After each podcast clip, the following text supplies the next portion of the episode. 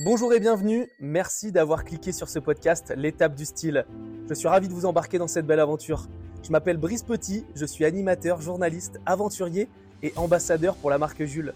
Nous allons tous ensemble partir à la rencontre de personnalités, de parcours éclectiques, avec des intervenants que nous allons rencontrer sur les routes du Tour de France.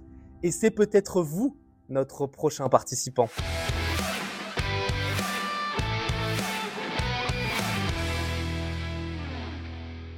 Est-ce que tu peux te présenter? Donc, euh, bah, moi, je suis Didier, hein, je suis le coordinateur sécurité routière d'un département euh, euh, pour, la sécurité routière. En même temps, sur le Tour de France, je suis chargé de mission pour la partie La route se partage, qui permet justement de faire passer des messages bah, sans, sans, être moralisateur auprès des personnes pour qu'il y ait une meilleure cohabitation sur la route. Ça, c'est la partie professionnelle. Et après, la partie, on va dire, plus personnelle, où là, je m'investis régulièrement dans les associations et notamment les associations euh, qui sont tournées vers le handicap. Quel est l'objectif pour le collectif La Route se partage? L'objectif de La Route se partage, c'est permettre aux cyclistes et aux automobilistes de, de mieux cohabiter. Euh, la meilleure cohabitation, certes, c'est d'avoir des pistes cyclables partout. Nous sommes en France, on ne sommes pas au Danemark ni aux Pays-Bas, euh, donc ils ont bien avancé, mais on ne peut pas mettre des pistes cyclables partout en France. Donc c'est de dire qu'à un moment, on, est, on, est, tous maîtres de sa vie, on va dire. Et maître de sa vie, ça veut dire que quand on prend un vélo, ah, bah, on doit faire attention. Euh, on doit se dire que l'automobiliste, euh, peut-être que lui, il n'est pas habitué euh, et qu'à un moment, bah, il va falloir faire attention à soi. Alors attention, je vous entends déjà en train de dire ouais, mais c'est encore les on tape sur les cyclistes, c'est pas non. Les automobilistes, faut que vous compreniez, vous ne serez plus seul sur la route. Et donc vous allez devoir faire attention aux autres. et donc que ce soit par les aménagements, mais que ce soit aussi par le par votre envie et par votre changement. Didier, tu es très investi dans les associations, les collectifs. Ça vient d'où cette envie d'aider les autres? Alors on va dire que le point de départ est la naissance de Fleur, hein, euh, notre fille, euh, mon épouse qui a 21 ans aujourd'hui. Fleur est née en Corse. On a trouvé une véritable association, euh, l'association Loisirs Pluriel, qui permet à des jeunes enfants en situation de handicap et des valides de jouer ensemble, donc de 3 à 13 ans. Et ensuite il y a Capado, hein, de 13 à 18 ans. Euh, il y en a 20 en France hein, de, ce, de ce cadre-là, pas assez à mon goût. Euh, je dire que nous, euh, en tout cas moi et mon épouse, ça nous a, alors je vais pas dire sauvé, mais en tout cas ça nous a permis de vivre un peu comme les autres, on va dire, même si on n'est pas trop la normalité, mais en tout cas on a pu vivre un peu comme les autres, parce que ben, ça a permis à Fleur de pouvoir s'amuser, être dans un centre qui prenait quand même une grosse une grande écoute, et ça m'a permis de pouvoir continuer à travailler beaucoup d'heures et permet à, surtout à mon épouse de, de ne pas arrêter, parce qu'elle avait arrêté quand même sa carrière euh, à la naissance de Fleur, de reprendre une activité. Aujourd'hui, elle est mosaïste professionnelle. Donc, euh, ça lui a permis de faire ça. Et donc, c'est vrai que ça, c'était euh, cette association Loisirs Pluriel. On va dire Fleur, en plus, a été un peu l'ambassadrice un petit peu de cette association, puisqu'avec grâce à ses dessins qu'elle fait, elle donne des cartes postales, elle vend des cartes postales pour l'association. Euh, elle va parler de, de cette association sur les télés, enfin à la presse.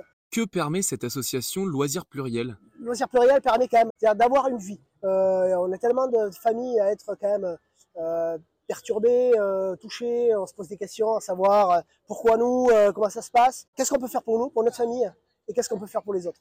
Et dès le départ, donc on est rentré dans cette association Loisirs Pluriel. Bon, j'étais très vite, bon, j'ai pris des responsabilités, mais des responsabilités cachées. je suis comme dans mon métier, on va dire, je suis là sans être là c'était d'aller rechercher des financements pour cette association. Tout simple, par exemple, euh, vous êtes dans un centre de loisirs, vous voulez aller d'un point A à un point B, bah, il y a le bus euh, de la ville, on va dire. Eh ben, quand vous avez des personnes euh, en situation de handicap avec un fauteuil roulant, ben, le bus, ben, vous pouvez pas, sauf une seule personne. Sauf que cette association Loisirs Pluriel a permis, permet toujours, comme je dis, c'est la seule association qui est, enfin une des associations qui cherche pas à savoir si on est blanc, noir, fille, garçon, et handicap ou non. Euh, et euh, donc on arrive à, les transporter. Et donc, par exemple, ben voilà, il faut louer un bus. Et ben, louer un bus, euh, c'est 300 euros la matinée. Donc ben, pour ces 300 euros, ben, il faut trouver une entreprise qui va vous mettre les 300 euros. Donc c'était un peu ma mission. Je l'ai fait pendant 13 ans, le temps où Fleur était à Loisirs Pluriel. Tu as créé également, sous l'impulsion de ta fille Fleur, un collectif d'artistes pour faire des expositions. Comment est née cette idée? Fleur, euh, c'est quelqu'un qui a une empathie naturelle, qui arrive à captiver les, gens. Et elle nous a toujours dit, oui, mais moi, euh, je voudrais que mes amis aussi puissent faire des activités et tout ça. Et donc, on a créé plusieurs collectifs grâce à Fleur.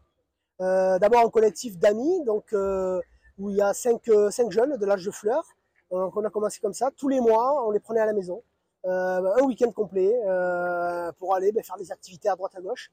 Ça permettait aux enfants de, de continuer une vie normale, mais en tout cas de, de pouvoir se revoir et surtout aux parents de pouvoir souffler. Ben, Fleur, euh, toujours Fleur. Euh, euh, en 2016, elle a eu le premier prix ado départemental d'art plastique de l'île-et-Vilaine, parce qu'on habite en l'île-et-Vilaine.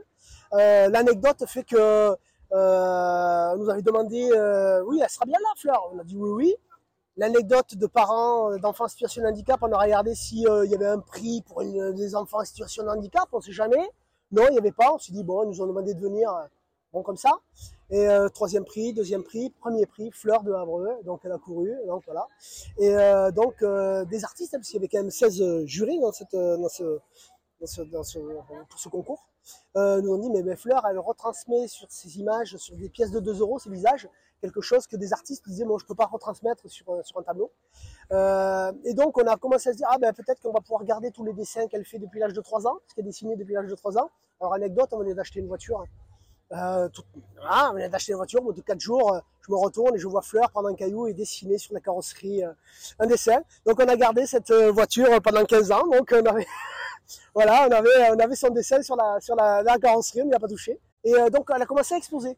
Donc elle était dans un cursus scolaire hein, avec une AVS, mais bon, un peu compliqué, les années collège un peu compliqué quand même, le monde de handicap. On va dire, le monde normal, le collège, c'est un peu compliqué, quand on a une situation de handicap, un peu plus compliqué. Donc elle était au lycée et quand on est, euh, quand on est euh, à la maison toute la journée, à un moment je me suis dit, toute la journée fleur, à un moment ça va, voilà. Et je lui ai donné un petit, euh, petit quelque chose, quoi, un petit défi, me dire allez, tu me fais un dessin tous les jours. Tu me fais un dessin tous les jours et on va le mettre. C'est là où on a créé son compte Facebook suivre, un artiste fleur de Habreux. Euh, et vous allez le voir, et fait un dessin, et a commencé à faire un dessin tous les jours, tous les jours, tous les jours, et on a vu qu'il y avait de plus en plus de personnes qui commençaient à voir ce dessin, sa page Facebook. Merci d'avoir suivi cette première partie de l'épisode avec Didier. Je vous invite à écouter la deuxième partie à la suite de ce podcast, l'étape du style épisode 8, partie 2. Merci pour votre fidélité et à bientôt.